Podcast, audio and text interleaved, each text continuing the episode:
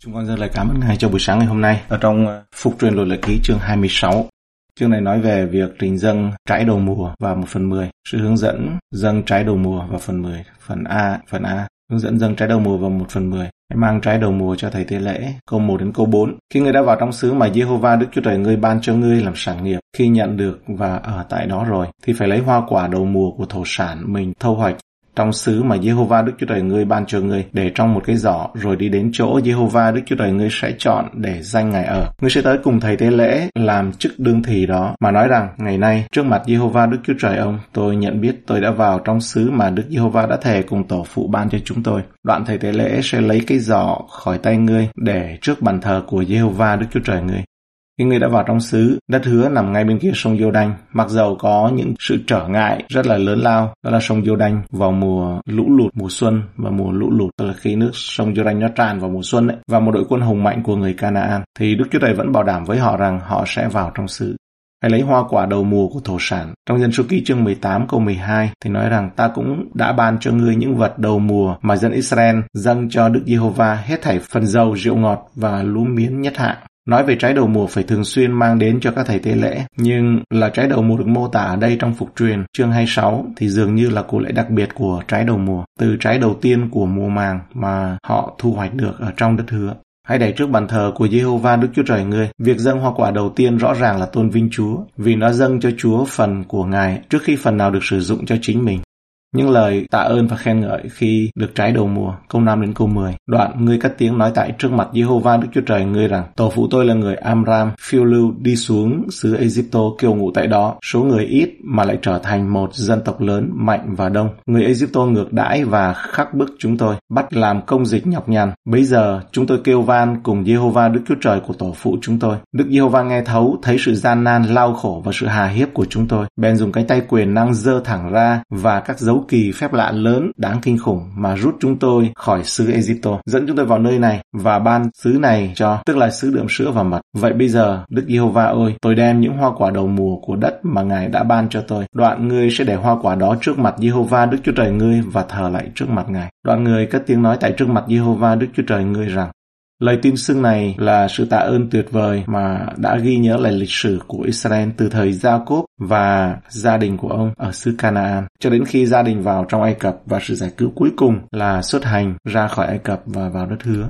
Tổ phụ tôi là người Aram, phiêu lưu đi xuống xứ Egypto kêu ngụ tại đó. Israel đã trải qua khoảng 400 năm ở Ai Cập. Tuy nhiên, trong tiến trình của kế hoạch vĩnh cửu của Đức Chúa Trời, đó không gì khác hơn là một cuộc tạm trú. Chúng ta thường có thể tập trung quá nhiều vào thời gian thử thách hoặc đau khổ của chính mình, đến mức chúng ta nghĩ rằng nó định nghĩa toàn bộ cuộc sống của chúng ta. Cái gì chúng ta gọi là trường kỳ đối với Đức Chúa Trời chỉ là như hơi nước bay lên rồi lại tan. Đức Chúa Trời coi kinh nghiệm của Israel ở Ai Cập như một chuyến đi mà thôi số người ít mà lại trở thành một dân tộc lớn, mạnh và đông. Đây là lý do chính mà Đức Chúa Trời đã gửi Jacob và gia đình ông đến lưu trú tại Ai Cập.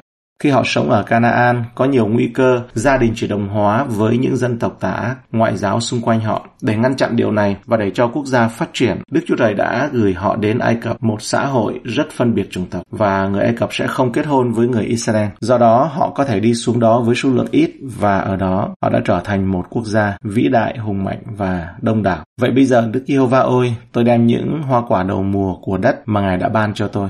Việc dâng trái đầu mùa này khi Israel vào đất hứa là một cái thích hợp để nói dâng lên sự tạ ơn Chúa. Sự dâng hiến này và tất cả những gì được thực hiện với tấm lòng ngay thẳng là cách thích hợp để thờ phượng trước Chúa là Đức Chúa Trời của ngươi. Vì vậy, ngươi sẽ vui mừng, rồi ngươi, người Lê Vi và kẻ khách lạ ở giữa ngươi luôn với nhà của ngươi sẽ vui vẻ về các phước lành mà Jehovah Đức Chúa Trời ngươi đã ban cho ngươi. Hãy vui mừng về mọi điều tốt lành mà Chúa, Đức Chúa Trời của ngươi đã ban cho. Khi chúng ta nhận được từ Chúa và trả lại cho Ngài, điều đó khiến chúng ta vui mừng. Đó là phản ứng thích hợp của một tạo vật đối với đấng tạo hóa của mình, đấng cung cấp và ban cho người mọi điều tốt lành.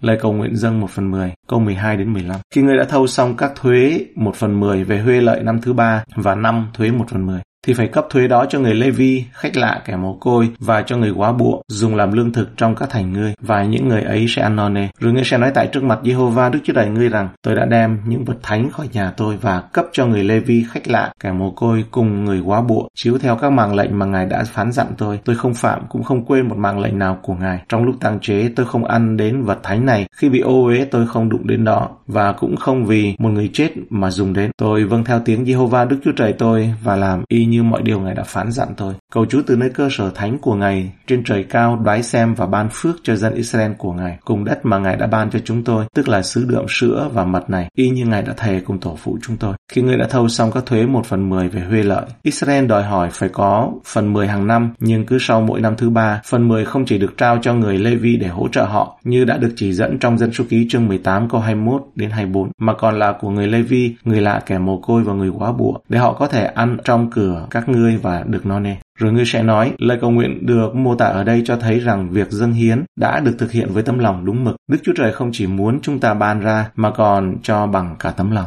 Sự ban cho đúng được thực hiện theo lời Đức Chúa Trời, chiếu theo các mạng lệnh mà Ngài đã phán dặn tôi. Sự cho đi đúng đắn được thực hiện trong bối cảnh của một cuộc đời vâng phục. Tôi không phạm cũng không quên một mạng lệnh nào của Ngài. Trong lúc tăng chế tôi đã không ăn đến vật thánh này. Quyền ban ra thật sự là để dành, để dâng những gì được dâng lên cho Chúa. Và cũng không vì một người chết mà dùng đến không được thực hiện một cách mê tín đó là cái sự ban ra một cách đúng đắn bỏ thức ăn vào mộ cùng với xác chết là một tập tục phổ biến của người Ai Cập và người Canaan đây rất có thể là điều mà người Israel không bắt chước từ trên trời hãy nhìn xuống nơi ở thánh của ngài và ban phước cho dân sự của ngài sự cho đi đúng đắn được thực hiện với mong đợi được ban phước Phần B, lời khuyên của môi xe đối với Israel. Lời kêu gọi, vâng lời hoàn toàn. Câu 16. Ngày nay Jehovah Đức Chúa Trời ngươi dặn biểu ngươi làm theo các luật lệ và mạng lệnh này, vậy phải hết lòng hết ý mà làm theo cách kỹ càng. Phục truyền luật lệ ký chương 4 câu 1 bắt đầu bằng phần này dài với những từ là bây giờ. Hỡi Israel, hãy liệt kê các luật lệ và sự phán xét mà ta phán dạy phải tuân theo. Từ hãy nhớ về các luật lệ và sự phán xét.